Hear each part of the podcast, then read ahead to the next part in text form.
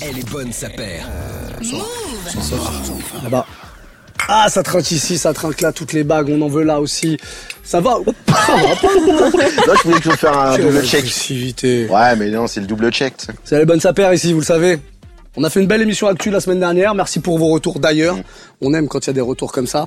Cette semaine, petit dossier qu'on va ouvrir. Ça fait longtemps qu'on veut ouvrir ce dossier. On va parler des NFT. des NFTs. Comme disent les Américains, ils disent comme ça. Comme on est un peu perdu, pas tous, et il me fusille du regard. Non, non, non, non, non. Non. Ouais, je. T'es un peu dedans, c'est vrai que ça fait longtemps que tu nous en parles. On s'est dit un jour, un jour ou l'autre, va falloir qu'on qu'on décrypte tout ça. Va falloir qu'on qu'on en sache un peu plus. Je sais que même vous là derrière euh, l'écran, vous êtes un peu un peu du père. On, on veut en savoir plus. Pour en savoir plus, on avait besoin d'un d'un professionnel du NFT, d'un intervenant. On, on l'accueille ou pas? Il y a Ah la bah, place il qui y a est la libre là. Ouais. Messieurs, eh oui, on, a- on applaudit les invités ici. Bonjour. Venu avec sa petite Bonjour. vodka, Théo avec nous. Ça va Théo Ça va, ça va très bien et vous Cool. Merci Très pour bien. l'invitation déjà. Ben, merci d'être là. Euh, tu vas nous éclairer. T'es là pour ça. On On, va va t'appeler l'éclaireur aujourd'hui. Je vais te laisser te présenter. Qu'est-ce que tu fais dans la vie? Euh, moi, j'ai euh, fait du développement produit euh, dans plusieurs maisons de mode pendant plusieurs années. Et là, récemment, ça fait deux ans, deux ans et demi, trois ans, que mon métier, c'est de faire des produits virtuels. Ok. Et donc, ce qui est intéressant, c'est pourquoi, pourquoi maintenant, comment? Euh, donc, moi, je suis spécialiste du produit virtuel prêt à porter. Tu le fais pour le compte de qui? Je le fais pour des grandes maisons. Ouais. On Euh, peut citer les. les- On peut citer ceux pour qui je travaille plus aujourd'hui. Ok. Donc, on peut citer Balenciaga. Mais on peut pas citer ceux pour qui je travaille aujourd'hui. Pourquoi? Parce que c'est plus simple, ils me payent pas pour aller euh, donner euh, mon avis sur des sujets, ils me payent pour faire quelque chose Ok, ok. tu vois, factuel et, et je le fais la journée et quand j'ai du temps, je vais défendre euh, un peu ce qu'est mon métier et pourquoi c'est super important pour la fashion parce que pour moi c'est super important pour la fashion, ça a des grandes implications. Et Alors du coup, faites gaffe parce que vous dites Théo, il a un couteau euh, sur lui à tout moment et il, il vous déclenche. Je vous le dis. Hein. Moi, j'ai Euh, un sabre là-bas caché. Ah, c'est cette image que Non, non, pas du tout. Non, vas-y, non, parce que t'as dit, je suis là pour défendre. euh, non, non, mais parce que c'est- ça a des lourdes implications sur euh, ce qui est mon métier à moi, qui est euh, la mode et le développement de produits en prêt-à-porter, mais ça s'applique aussi aux sneakers. Et je suis content d'avoir l'opportunité de défendre euh, ces idées-là ici, Bah, on est- aussi on- ailleurs. On est content de t'avoir parce que c'est vrai que on entend plein de choses. Toi, le premier, j'imagine que tu entends des trucs des fois qui te font bondir quand on parle des NFT. Donc euh, c'est bien d'avoir quelqu'un qui va pouvoir nous nous expliquer euh, tout ça. Ouais, on t'a mis sur le canapé de celui qui est le. Ah non, moi, je suis Le plus spectateur aujourd'hui. Non, non, non. Moi, je suis consommateur. Non, mais déjà, je suis content de voir que Camille est là parce qu'elle avait dit un peu, euh, moi, ça m'intéresse pas. Ah, moi, ça m'intéresse pas, je le dis encore. hein, Vraiment, ça, Non, mais ça faut ne- y ait Je vais t'écouter, vraiment, Moi, je suis mais pas ça ne m'intéresse pas pas. défendre. euh, Bah, là, t'as le canapé de ceux qui, qui pour l'instant ne comprennent Les pas en tout cas. réfractaires. Ouais, voilà, Voilà. les réfractaires. Non, non, mais peut-être Ceux qui comprennent pas. Non, ceux qui comprennent pas, je préfère dire. Ouais, si tu veux. Bah oui. Ouais, Pour l'instant, ouais. tu comprends pas. Après, Ah, tu pourras dire. Après cette émission, tu pourras dire si tu De toute façon, j'écoute, c'est sûr, j'écoute. Euh, alors donc bon, on a bien compris. Toi, tu vas pouvoir nous, nous, nous éclairer euh, là-dessus. Moi, j'aimerais bien qu'on revienne au début, en fait. Ouais, c'est ça. Euh, la mode et euh, les NFT. L'histoire. Avant ça, il faut parler d'autre chose. Il Les faut jeux vidéo parler- ouais, Il faut parler du gaming. Parlons des jeux vidéo en premier. archi alors. important parce que ça va permettre petit à petit de répondre à la question que tu avais laissée en suspens la dernière fois. C'était comment on crée de la valeur avec ça. Mmh, ouais, Parce que c'est ça la vraie question. clairement. C'est que le but, c'est pas juste de citer des milliers de dollars qui sont dépensés à droite à gauche, parce que est-ce qu'on crée de la valeur ou est-ce qu'on déplace de la valeur? Enfin, et c'est ça le sujet. Donc, il faut parler du gaming. Euh, pourquoi tout ça, ça se passe maintenant? C'est parce que ça fait environ 30 ans que se développe et grandit une culture à l'intérieur de la plus grande culture, qui est la culture du gaming. Euh, je pense que on a tous grandi dedans, euh, plus ou moins euh, ou alors notre entourage. Euh, on a connu depuis qu'on est petit, il y a eu les, il y a eu les DAOC, il y a eu les World of Warcraft, il y a eu les CS 1.6, il y a eu les CSGO, il y a eu les, il y a eu Source, il y a eu Go, il y a eu les League of Legends. Plus récemment, il y a eu les Fortnite. Euh, tout ça, c'est des expériences que l'on vit une partie de notre journée. Et euh, comment ça, ça a un impact sur le reste du monde et en particulier ce qui nous intéresse, c'est-à-dire la mode, euh, ça se passe à deux niveaux. Ça se passe au niveau de la consommation et ça se passe au niveau de la production. Au niveau de la consommation, ça nous a donné une information super importante, c'est que le client, il est susceptible de dépenser de l'argent, enfin le client, nous, on est susceptible de dépenser de l'argent dans des choses totalement virtuelles. Euh, à tel point qu'aujourd'hui, le business model dominant dans le gaming, c'est un jeu qui est free to play, mais qui se rémunère par des microtransactions de contenu additionnel qu'on appelle des skins. qui vont te permettre de changer ton apparence dans le jeu, donc de t'habiller, si on doit dire ça autrement. Euh, donc ça, c'est un premier élément important, parce qu'à partir du moment où le client est susceptible de dépenser de l'argent là-dedans, ça veut dire que ça existe. La dernière fois, quand vous parliez des, de- des chaussures euh, artefacts et tout, vous disiez ouais, ça n'existe pas.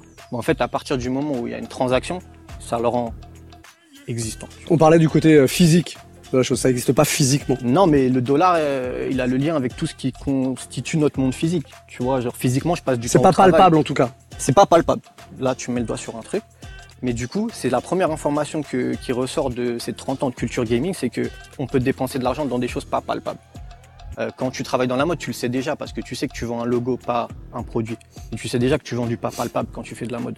Mais là, c'est vraiment factuellement. Tu regardes le chiffre d'affaires de- d'Epic Games, euh, ça va chaler, c'est Fortnite, 5 milliards de dollars en moyenne. Ces mecs-là, leur jeu, il est gratuit. L'argent, il vient d'où?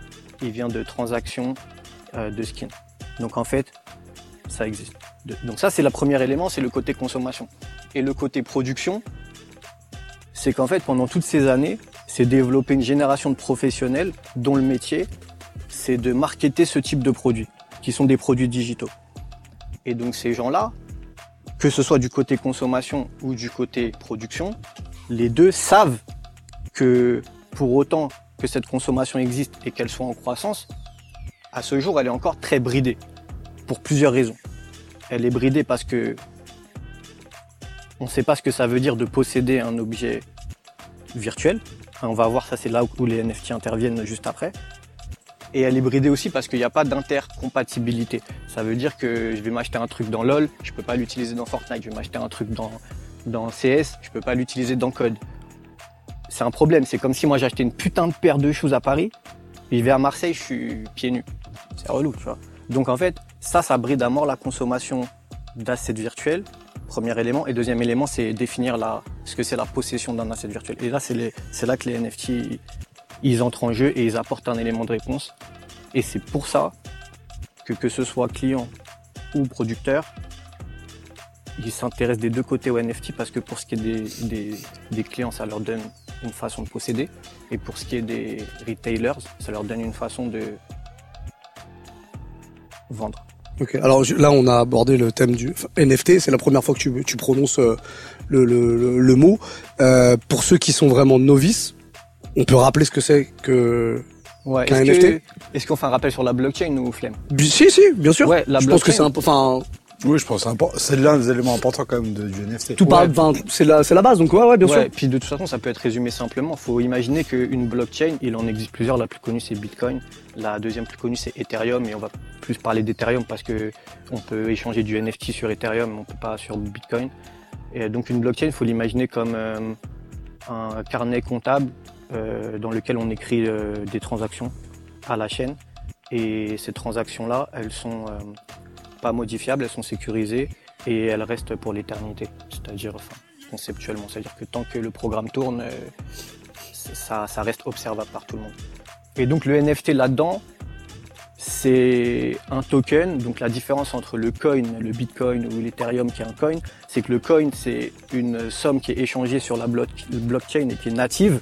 Et le token c'est un truc qui, a été programmé pour pouvoir être échangé sur la blockchain euh, comme support.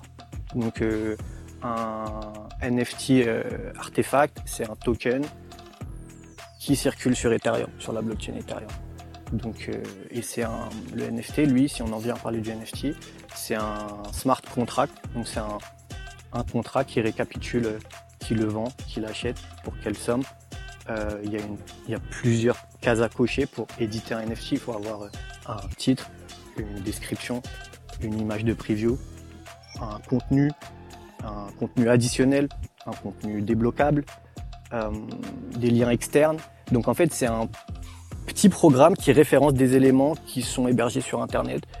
Et après, on va, voir quels usages en font les marques. Mais là où ça fait lien avec ce que je disais avant, c'est que finalement, pour l'échange de biens virtuels, ce qui est super important, c'est que ça crée la notion de possession de ce que c'est un bien virtuel. C'est-à-dire que jusqu'à présent, tu acheté un couteau sur euh, Counter-Strike, euh, il se passe quoi le jour où plus personne joue à Counter-Strike. Il existe que à l'intérieur du jeu, ce truc-là. Donc lui, le NFT, c'est ça qu'il crée de super important, c'est qu'il définit ce que c'est la possession d'un asset virtuel et il donne l'infrastructure pour le marché secondaire pour que les échanges aient lieu et la valorisation euh, se fasse par l'offre et la demande. Est-ce que vous avez des questions là-dessus? Pour cette partie-là, c'est très clair. Camille, est-ce que t'as des questions là-dessus ou tout va bien? Tout va bien pour l'instant. Quand est-ce que ça arrive dans la mode? Ça arrive dans la mode euh, avec les skins. Si tu veux parler vraiment de ce que c'est la mode, c'est qu'à partir du moment où tu vas dépenser de l'argent pour changer ton apparence esthétique et uniquement esthétique, c'est-à-dire que le skin ne va pas avoir d'impact sur tes compétences dans le jeu, c'est un acte d'achat de mode déjà de base parce que ça remplit les mêmes fonctions qu'un acte d'achat de mode dans le physique. C'est-à-dire que la raison pour laquelle on achète une paire, puis une autre, puis une autre, c'est pas pour marcher. Parce qu'à partir de la première, cette fonction, elle était remplie. C'est pour se mettre à jour sur les tendances, c'est pour faire preuve de style, c'est pour construire des silhouettes, c'est pour envoyer telle image, j'appartiens à tel euh, crew, c'est au contraire pour se différencier, je ne suis pas de tel clic. Et donc la mode, c'est ça, c'est beaucoup de symboles. Et ces fonctions symboliques-là, elles sont remplies déjà dans le virtuel depuis que les skins existent et s'échangent. Et de l'autre côté, la fashion, elle s'en moque, pour pas dire autre chose, de savoir comment on s'habille dans les jeux. Tu vois, euh, moi, un grand sujet que j'ai avec les stylistes, c'est ça te rend pas ouf. T'es trop content quand tu vois des gens qui portent les chaussures que t'as fait. Ça te rend pas ouf. Les gens, ils rentrent chez eux, ils vont faire des Call of Duty toute la nuit. Ils ont zéro possibilité, ne serait-ce que d'acheter un truc de, ton design, tu vois. Et donc, moi, mon travail, c'est de traduire leur métier en polygone pour leur montrer. Mais en fait, tu vois, genre ton design, il existe en fait en 3D. Donc pourquoi il n'est pas sur Call of Duty? Pourquoi il n'est pas sur euh, machin? Pourquoi il n'est pas sur truc? En fait, moi, j'essaie de maintenir le lien avec le gaming parce qu'il il permet d'expliquer beaucoup de perception de richesse, perception de valeur. Tu vois, euh, si on parle, euh, si on parle, si on prend le temps tout à l'heure de parler de, de, Step, de Stepen, c'est l'aspect euh, ludique du gaming qui est apporté sur un produit qui est finalement totalement autre chose. Bah allons-y. Parlons-en parce que je voulais qu'on parle en plus des euh, des, des, des, des, des exemples de marques qui s'associent justement à des développeurs de Ouais. NFT. C'est justement la question que j'avais relevée et que tu avais relevée aussi tout à l'heure au début, c'est ok, j'achète un truc, sur, j'achète une chaussure ou comme un, comme un skin dans une application, mais derrière ça va me rapporter de l'argent. Comment? Donc là, on parle de Stepen et Azix. Ouais, ASICS, ils ont designé des paires qui seront euh, dispo dans l'appli Stepen. Et ces paires sont pas des paires que tu portes, ou plutôt, sont pas des paires que tu enfiles, sont des paires que tu actives quand tu te déplaces et qui vont euh, avoir un impact sur combien l'application te rapporte quand elle tourne pendant que tu marches ou pendant que tu cours. Euh, ce qu'il y a derrière ça, c'est des tokenomics, c'est genre des économies de tokens euh, qui rendent le truc ludique, addictif en fonction de comment tu regardes la chose, euh, mais en tout cas qui permettent aux utilisateurs de s'impliquer financièrement dans ce qui est finalement un jeu. Et c'est aussi pour ça qu'on appelle ça cette, catégorie du, du euh, GameFi, tu vois, Game Finance, tu vois. Mais en fait, c'est parce que c'est à mi-chemin entre plusieurs univers. C'est un jeu, tu vas y passer du temps, et c'est ludique, tu vas faire évoluer ta sneaker. Elle a des stats qui vont avoir un impact sur combien tu gagnes. Euh, elle va avoir des, cooldowns, tu vas pas pouvoir courir avec plus que tant de temps par jour, il va falloir attendre la, journée d'après, à moins que tu aies telle collection de, au-dessus de 30 paires, tu vas pouvoir courir 100 minutes par jour, enfin, tu vois, c'est tout un truc qui a l'aspect d'un jeu, mais derrière ce qu'il y a, c'est du trading de crypto. Mais ludique. Tu vois, c'est pas du trading de crypto, genre, euh, je vais miser et je vais attendre de voir comment ça se passe. C'est je mise et en même temps je fais grandir mon portefeuille parce que telle action que j'ai dans le jeu fait apparaître de la monnaie. Concrètement, qu'est-ce que tu gagnes En fonction de quoi? Je sais pas, tu marches une journée, qu'est-ce que tu gagnes? Tu gagnes euh, une des deux monnaies qui existent dans le jeu qui s'appelle le GST, qui est un coin, qui est une crypto-monnaie, qui a un cours. C'est-à-dire qu'à tout moment, tu peux l'échanger contre euh, du dollar. Camille, qu'est-ce qui fait que tu t'y retrouves pas du tout, toi? Dans, bah, ce genre de, par exemple, ce genre de d'app, de, de jeu. de- Bah voilà, parce que moi, j'estime que même même si j'ai de l'argent euh, pas dont j'ai besoin nécessairement euh, là tout de suite, je vois pas pourquoi j'irais le foutre là-dedans, quoi. C'est tout. C'est hyper personnel, hein. C'est euh, moi mon argent, je préfère le garder vraiment pour. Après, je suis euh, consommatrice, euh, genre euh, moi-même à acheter des trucs, des add-ons et tout sur des jeux, le, jeu là auquel je joue tout le temps sur iPhone et tout, j'achète des vies et tout, tu vois. Mais non, c'est tout le concept, ouais, de posséder un truc qui est pas palpable, comme tu le dis. Moi, ça me dépasse complètement. Ça, je comprends plus pour de l'art, par exemple. L'autre utilisation des NFT qui sont en dehors du gaming, mais qui fonctionnent tout seuls, c'est l'art. Ou alors les sneakers, comme on en parle avec, avec StockX Vault, etc. Mais ça, je le comprends parce que c'est une- c'est l'évolution de l'art, en fait. C'est la dématérialisation de l'art, quelque part. Avec aujourd'hui, peut-être justement pour euh, les gens qui ont encore un lien euh, nécessaire avec la réalité, des boîtes qui créent des cadres euh, digitaux où tu peux mettre ton NFT, enfin tu peux afficher ton NFT si tu as besoin de ce truc un peu, un peu physique, tu vois. Pourquoi pas? Mais c'est c'est la dématérialisation de l'art, donc ça je le comprends. Par contre, je comprends pas toujours pas pourquoi il y a autant d'engouement sur du NFT. Pourquoi est-ce que euh, un truc tout pixelisé de Murakami se vend euh, dix fois plus cher que ses œuvres physiques, tu vois par exemple, en 30 secondes. Qui met cet argent-là? Pourquoi? En espérant quoi derrière? C'est des trucs que je que j'arrive pas à, à- à capter. Il y a, il y a- il y a plusieurs aspects, encore une fois, c'est tu vois multifactoriel, mais le NFT derrière, et c'est un truc qui est dans le Web 3 qui est assez fort, c'est tu fais une promesse, tu vois. Et en fonction de ta capacité à tenir tes promesses, ça valorise tes biens précédents. Et du coup, ça crée une rentabilité pour ceux qui étaient tes Mm. fans de la première heure. Premièrement. Et deuxièmement, cette rentabilité-là, elle va attirer des traders. Donc il y a un truc qui s'auto-alimente et qui euh, grossit des choses qui devraient pas être si grosses. Mm. Euh, donc c'est c'est ça aussi, quand tu vois les prix de vente des trucs artefacts, forcément qu'il y a des gens qui vont venir, qui sont là parce que ça fait x2, x5, x10, forcément. Mais à la fois, c'est tant mieux pour qui? C'est tant mieux pour les early adopters qui sont là pour le produit. Ouais. Parce qu'en fait, eux, ils sont devenus millionnaires alors qu'ils ont 15 piges et qu'ils ont juste acheté un pigeon euh, il y a deux piges, un pigeon virtuel en mode ah c'est cool un pigeon virtuel. Aujourd'hui il y en a qui sont devenus millionnaires sur ça. Et s'ils sont devenus millionnaires sur la base de gens qui sont venus parce qu'ils voulaient faire un billet, tant mieux tu vois. Je crois que c'est même ça qui me dérange le plus en fait. C'est tout le, le- tout l'aspect financier euh, Spéculatif. spéculatif qui est derrière qui me qui me pose problème en fait. Tu vois, genre, enfin c'est con. Moi, moi qui gagne pourtant ma vie en m'exposant sur les réseaux sociaux. Et ça, je sais que ça permet à des gens qui auraient peut-être pas eu d'opportunité de gagner autant d'argent, mais en fait, je trouve que ça dépasse presque l'entendement, quoi. Tu vois, des, des, je sais pas, des centaines de milliers de dollars pour des trucs euh, qui sont pas réels, quoi. Tu vois, t'as, des exemples qui sont fous, genre typiquement le premier tweet qui s'était échangé hyper cher dans la cote a chuté, a Ouais. chuté en, en, en- Ça c'est un bon exemple, c'est de dire bah, s'il n'y a pas de valeur dans le produit, il n'y a pas de valeur tout court. Tu vois. Et Mais pour le moment, coup- on s'en rend compte. Pour le coup, combi- combien de NFT œuvres d'art ont, ont pu être concernés par ça? Le premier tweet, effectivement, on aurait pu se dire ça peut être un truc de ouf parce que c'est une pièce de- d'archive digitale, etc. Pourquoi pas? Finalement, ça, ça tombe en flèche. Ou comme le mec qui avait fait sa fameuse photo tous les jours là pendant trois ans et qui l'a vendue en, en petits en petits pixels, etc. pour refaire une photo. Il s'est changé, je crois que c'était à 60 millions de dollars. 69. ouais. Ouais, ça. Tu vois ce que je veux dire? Ça, pourquoi ça prend la valeur et, pour, et, et pourquoi ça en garde? En fait, c'est- c'est- 30 ans, c'est- peut-être c'est- 30 ans? C'est 30 c'est- ans? ouais, c'est- c'est- Ouais. C'est des 5 bons 000 exemples.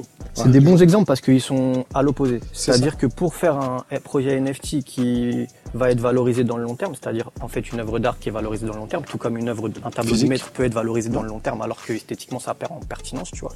Parce que ça, c'est- derrière ce qu'il y a, c'est une logique de collection. C'est c'est quoi qui fait une valeur, la valeur d'une collection? C'est toi, Thomas, qui collectionne des sneakers. Bien sûr. Ouais, ouais, ouais. Ce qui fait la valeur d'une collection. Moi aussi. Vous, vous tous, vous tous, mais c'est qui qui a la plus grosse collection en fait? Voilà. Je m'adresse au, je m'adresse Un au- petit peu. je m'adresse au premier concerné. Ce qui fait la valeur d'une collection, c'est la rareté de la pièce. C'est euh, le contexte historique qui entoure la pièce. C'est euh, l'état de la pièce. Son nombre d'éditions. Donc ça. ça- Oui, oui, ça. Oui, mais ça peut être un, un, un produit euh, proto sample, comme ça peut être un produit de série. Mais c'est euh, effectivement la crédibilité de ce produit qui va lui, donner une code dans le temps euh, et ainsi de suite. Par rapport oui, euh, Et, et c'est aussi la- la- la- l'état global de la collection. Tu vois, si tu as Mm. 9 sur 10 d'une collection et que tu as le dixième, bah le dixième, pour toi, il a beaucoup plus de valeur Bien sûr. parce que ça te complète le Mm. truc, tu vois. Donc derrière, ce qu'il y a, c'est la logique de collection. Et hum, c'est ce qui va ou pas renforcer la valorisation d'un NFT. Pour le, le NFT, il faut aussi que tu aies une, une façon de garantir que tu vas maintenir sa valeur dans le temps ou encore mieux l'augmenter. Euh, si ça prend part à une logique de collection, ça marche pour Ouais. ces raisons-là, si ça coche toutes ces cases-là. euh, si tu as une bonne raison de le proposer en tant qu'NFT dans un premier lieu, là par exemple euh, le cas de Mike Wickelman là, dont tu parles, Beeple, son pseudo, tu vois. C'est ça. Ouais. Le cas de Beeple, il est, c'est pour ça que ça s'est vendu aussi cher, notamment c'est parce que lui, pourquoi il le propose en NFT, c'est parce que c'est la nature de son métier. C'est-à-dire que les œuvres d'art qu'il crée pendant toute cette durée-là sont des œuvres par nature virtuelles. Et en plus, ça retrace son parcours si tu regardes le côté historique. Tu en parlais du côté historique qui entoure la pièce. Si tu regardes le côté historique de ce que lui, il a fourni comme travail, c'est son passage du statut d'ingénieur informaticien qui commence avec euh, ses 4D, le logiciel, à je fais des trucs dont je suis fier et dont d'autres gens en sont fiers, tu vois. Et en plus, pendant tout ce temps-là, j'ai construit une big communauté. Donc en fait, lui, le fait que ce soit un NFT, non seulement c'est naturel, mais c'est presque comme si le NFT il avait été fait sur mesure pour ce genre de type, Ouais. qui s'exprime dans un médium pixel, euh, polygone, voxel, appelle ça comme tu veux, digital, tu vois, impalpable, mais palpable dans le sens où le mec il y passe une nuit tous les jours, tu vois, donc c'est quand même un artisan, voire même à la fin de la procédure c'est devenu un artiste, tu vois, genre il est passé de Ouais, conceptuel, rien à ouais, mais oui. artisan, artiste, tu vois, Mhm. et, et, et ensuite il condense tout ça dans une œuvre. Donc tu achètes l'histoire de sa life, tu achètes l'histoire de l'art digital, euh, et donc c'est assez logique que ça fasse un statement financier. Et en plus la communauté est telle que là-dedans tu sais pas qui y a, tu vois, Ouais, ça puis, fait monter la sauce. Quand tu dis c'est un, un, un art conceptuel, c'est comme le mec qui vend sa sculpture invisible. À partir du moment où tu peux vivre, tu peux monétiser un truc pareil, tout concept, enfin, tout concept peut devenir une œuvre d'art. Donc dans l'idée, pourquoi pas, tu vois, sur ce truc-là. Et donc du coup l'autre exemple que tu citais, pourquoi ça capote? Parce que c'est claqué. Quelle raison d'en faire un NFT Bah, Qu'est-ce qu'on va en faire? Qu'est-ce qu'on va faire du tweet? Pour le coup, c'est, ça, peut être, ça peut être considéré comme une archive digitale. D'accord. Bah, elle est encore là, elle est encore physiquement présente. D'accord, donc là, rareté, pourquoi pas, parce qu'il y en a qu'un. Euh, si tu regardes les différents critères dont, dont on parlait, rareté, il y en a qu'un. L'état, bah, c'est un capture d'écran qui va pas se, se dégrader. Euh, sauf que capacité de maintenir sa valeur dans le temps ou de, ou de gagner en valeur, tout ça, c'est la marketplace qui décide. Et là, la Si marketplace, elle Twitter a décidé. disparaît demain, bon bah voilà, ça sera une, pi- une pièce d'histoire. Bah, la preuve, bah, à ce jour, ce qu'on en dit collectivement, C'est que ça vaut 1000 balles et pas Ouais, euh, je sais pas combien de Ouais, millions. c'est tu clair. vois. Et, et par exemple, j'ai un autre truc dans ce sens-là, où justement là, tu, tu vas vraiment pouvoir m'éclairer. En fait, moi, ce que je veux, c'est pas genre dire c'est de la merde, je veux comprendre, tu vois, c'est ça qui m'intéresse. Il y a quelques temps, la NBA se dit, ok, on va proposer des NFT et on va proposer des séries de d'actions de NBA. Ah, les NBA Top Shots. Voilà. Ouais. Donc en gros, c'est des dunks, des shoots, des machins, etc. Quel est l'intérêt d'acheter ce token, qui est une portion d'une vidéo, donc pour la, pour la, pour la, comment dire, la posséder, digitalement, mais la posséder, alors que le truc est, est visible en permanence sur YouTube? Là, c'est juste le plaisir d'être le propriétaire, en fait, c'est ça, non? Bah, c'est l'aspect collection dont on parlait.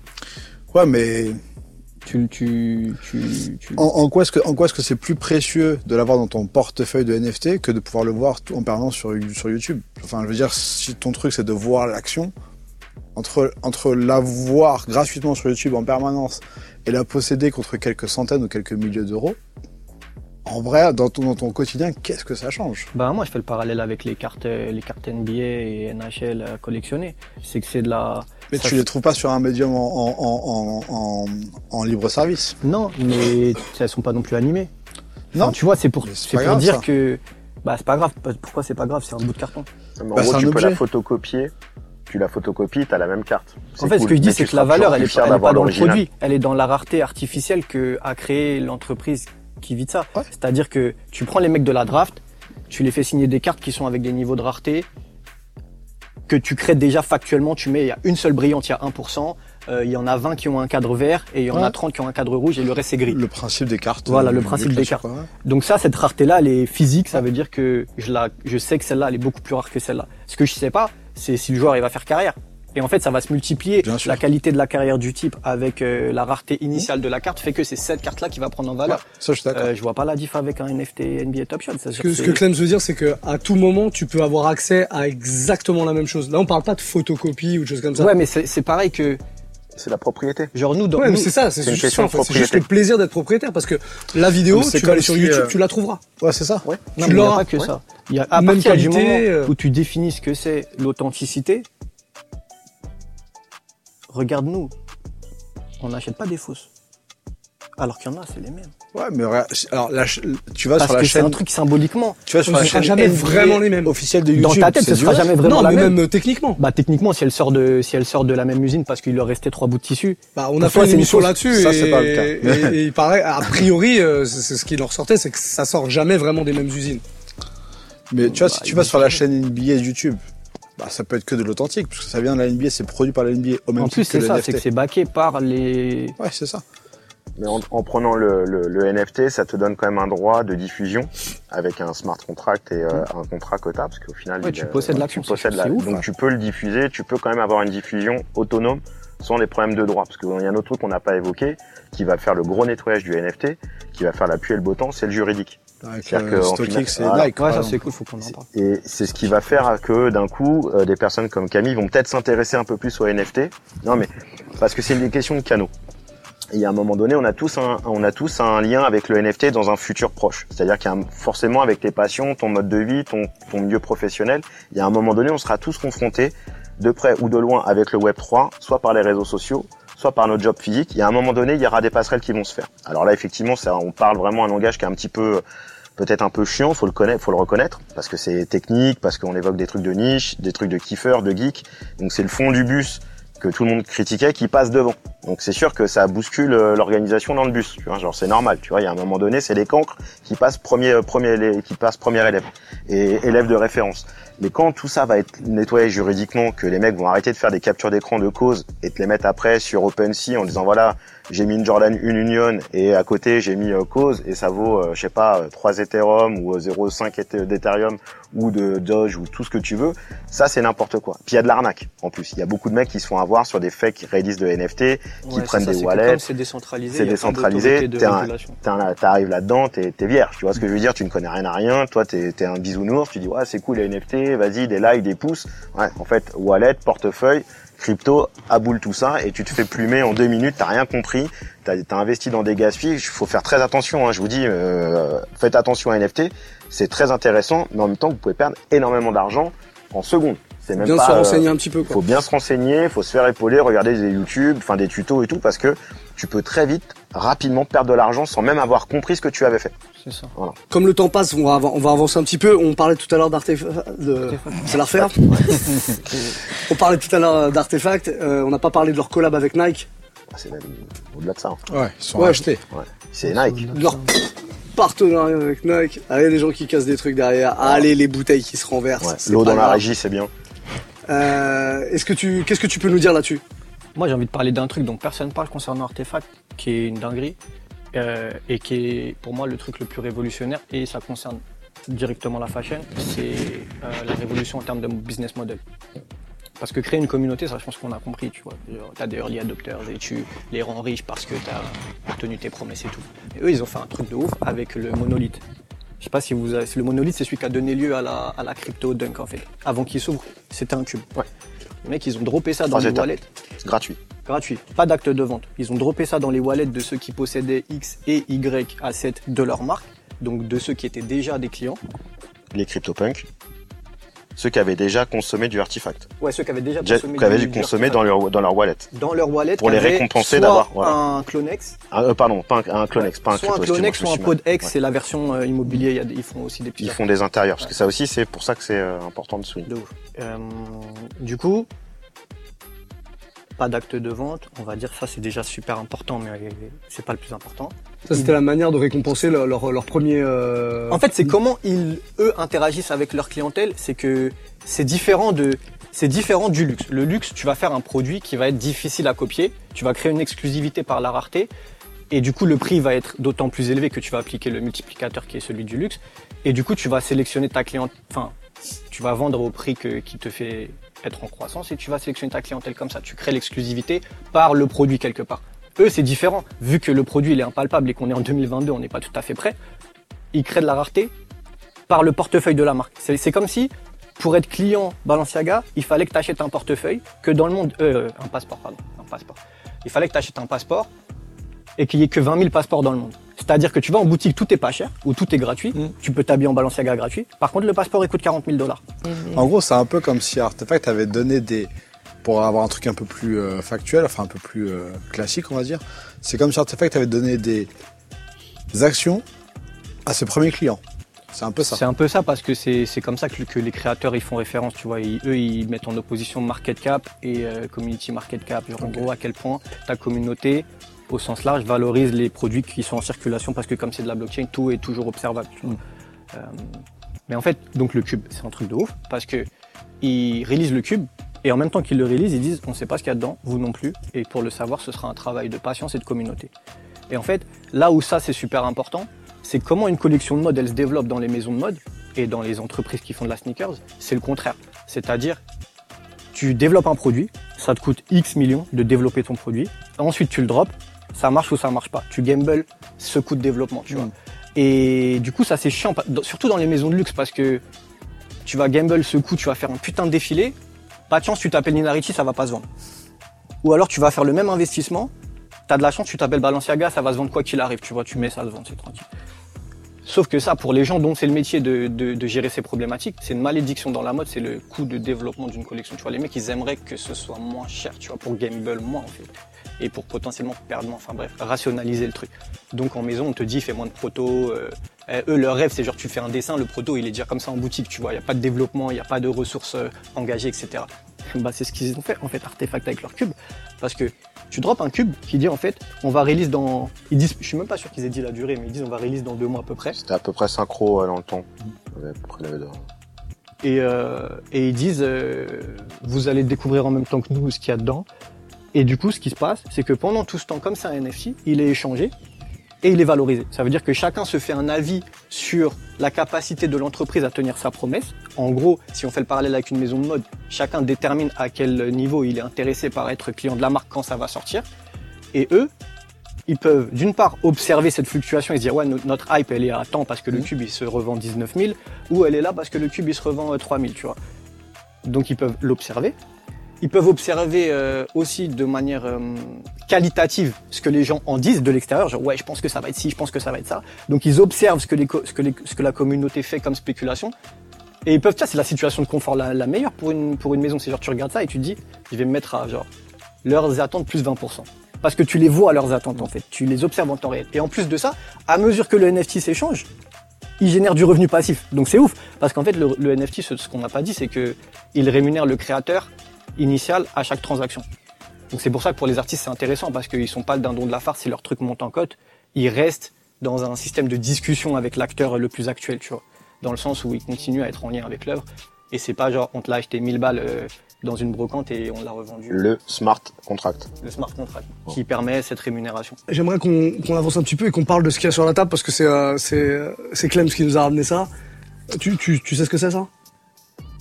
Bah c'est marqué dessus. ouais. Non, mais est-ce que tu connais l'histoire derrière le derrière la paire? Euh, le designer. euh, non, Parce qu'il y a un lien du coup avec le avec les NFT. pourquoi je l'ai ramené, c'est parce qu'en gros, Safa Sain, qui est le designer chaussures de chez Balmain, Ouais. a, a eu envie de faire euh, le chemin inverse. En gros, toutes les maisons sont en train de faire de la chaussure pour le métaverse. Et lui a voulu faire la chaussure du métaverse pour la réalité, en fait. Et c'est vrai qu'on est vra- vraiment dans l'excentricité qu'on peut retrouver sur certains, certaines créations pour le métaverse, parce qu'en gros, tout est permis dans le métaverse. Et en gros, il a voulu vraiment le, C'est un fer à repasser. hein. le ramener, le ramener là-dessus. Et je trouve que juste c'est un objet de design assez assez fou. En termes de chaussures, on aime ou on n'aime pas, on accroche, on n'accroche pas. C'est, je pense que c'est même pas le ça le souci, c'est vraiment le la proposition quoi. C'est d'être allé à cette proposition, être allé le, le, le mettre sur le marché. Et euh, ouais, c'est hyper surprenant en tout cas. Ouais, je connaissais pas le storytelling de ramener euh, un asset virtuel euh, dans sa variante physique. Voilà, c'était- ça, l'idée. intéressant. Pour le coup, ça n'a pas été fait en NFT. Hein. C'est-à-dire que c'est pas un NFT qui a été Non, transformé en sûr, truc. Mais c'est prendre l'influence, en tout cas le, le, le type de design qu'on peut retrouver en général plutôt en NFT dans le métaverse pour le passer euh, dans, dans, dans la réalité. Pour en venir au, au marché du NFT, c'est quoi la tendance là? Toi, t'es observateur clairement, enfin, même acteur. Euh, Qu'est-ce qui se dégage? Ben, tout le monde en fait parce qu'ils se sentent obligés d'en faire, plus que parce que la technologie permet-elle chose très intéressante. Pour l'instant, on est plus dans un état d'expérimentation avec euh, des, applications classiques. euh, Adidas, c'est super classique. Ils ont vendu un NFT qui donne le droit d'aller dans un- une expérience virtuelle. Euh, et en fait, ils ils en ont vendu 30 000 et tel jour, ça c'était euh, le 19 décembre. Ils ont mis en vente 30 000 NFT, qui sont 30 000 fois le même, mais qui sont en fait un passeport pour vivre une expérience euh, digitale, premièrement. Et deuxièmement, le 29 avril, je crois, donc quelques mois après, tu avais l'occasion de transformer ton NFT en phase 2, le même mais en phase 2, et ça te donnait le droit du merch physique. Et ça, c'est un peu le, le cas d'école le plus classique. C'est genre, on va attacher du produit physique au NFT pour que la valeur perçue elle soit plus facilement comprise par les clients parce que les clients Adidas c'est des clients physiques donc il faut aussi qu'ils s'y retrouvent. Si tu dis ouais tu vas acheter une paire en 3D qui tourne, ouais ok mais si si je suis si je suis sur Blindax je vais l'acheter mais sinon je vais pas l'acheter. Alors que là si tu dis je vais avoir du merch physique qui sera potentiellement valorisé parce qu'en plus il sera rare donc bah, tu vois tu peux commencer à avoir une logique comme ça avec les, les, les rafles autres que celle-ci. Et eux, ce que ça leur permet de faire, c'est de localiser dans leur clientèle 30 petits, parce que c'est sûrement des petits, tu vois, 30 petits cool kids qui sont dans cette vibe, avec qui ils peuvent commencer une discussion sur euh, c'est quoi l'avenir de Adidas sur ce sujet, tu vois.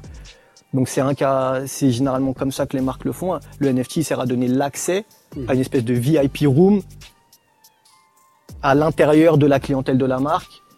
Euh, et ce qui est intéressant, c'est qu'à ce jour, euh, déjà tous les NFT phase 1 n'ont pas été euh, transformés en phase 2, ce qui veut dire que tout le merch n'a pas été demandé et la fenêtre pour le demander elle est fermée.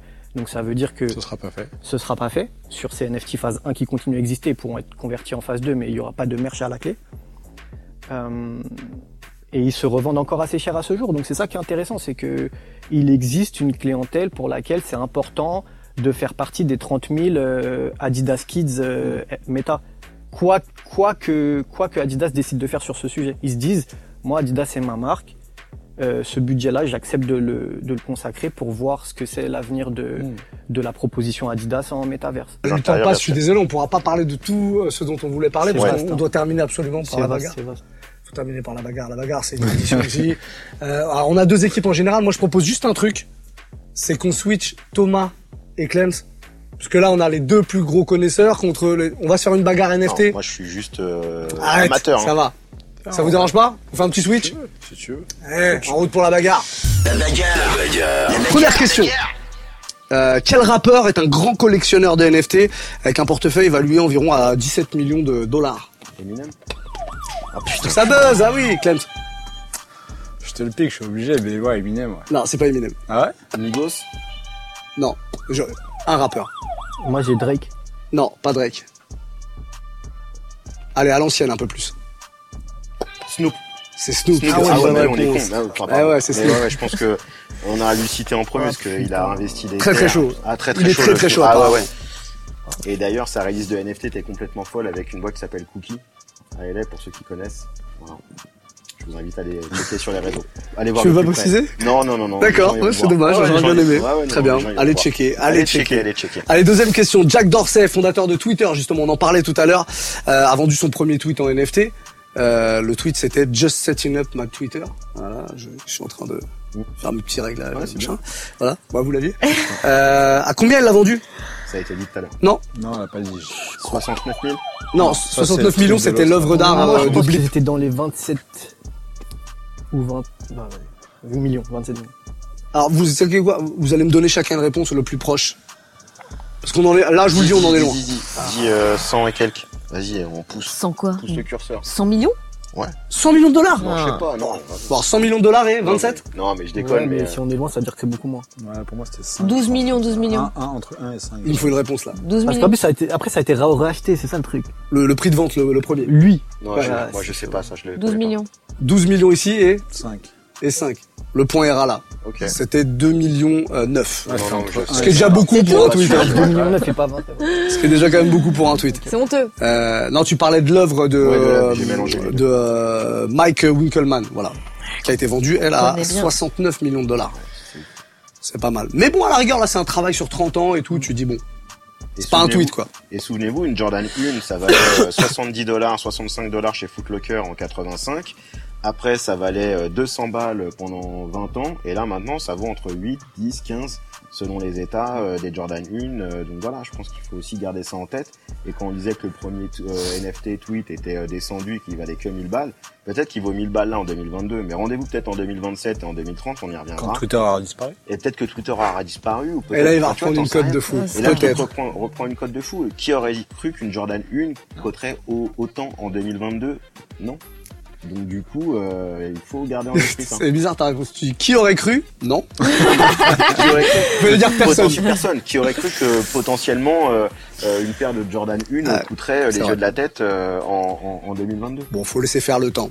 C'est le temps. Allez, on a une égalité pour l'instant. Dans quel état des États-Unis achète-t-on le plus d'NFT Californie. La Californie, évidemment. Bah, il faut blanchir de l'argent. Hein. Ouais, puis ils sont Ouais, toujours il y a un plus peu besoin de blanchir aujourd'hui. non, non, mais attends, ils ont trop de cash. Colorado, c'est pareil. Ah, c'est légal, donc ils ont pas Ouais, besoin de bah, blanchir. exactement. Oh, C'est un gros blanchiment Faut d'argent. le Le dépenser, c'est un gros, gros blanchiment d'argent. Hein. Faut, faut le savoir quand même.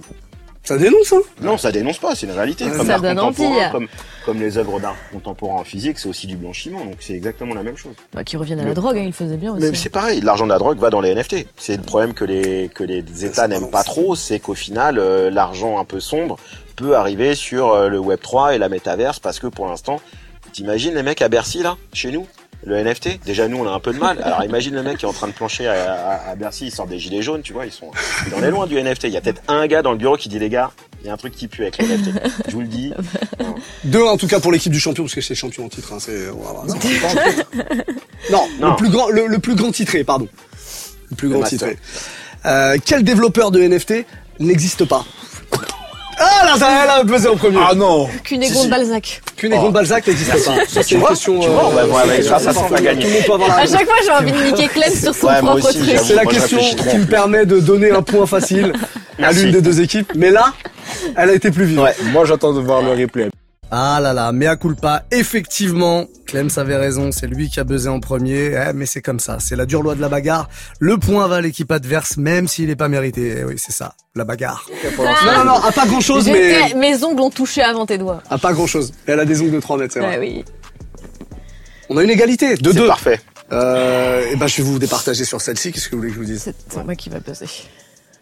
Quel dessin animé a consacré en décembre 2021 un épisode entier au NFT Les Simpsons Non. L'autre Sous. Ouais. Ça ou pas South Park. Putain. Ah, c'est gagné pour l'équipe du champion. Bravo, on applaudit le champion s'il vous plaît. On applaudit aussi son, son acolyte. Un beau On business. applaudit, il applaudit jamais lui les, les vainqueurs. Si, si, si. Ouais. Belle victoire. Non, je réfléchis, je l'ai pas vu le Source Park. South Park. Ok, je vais je vais aller checker ça.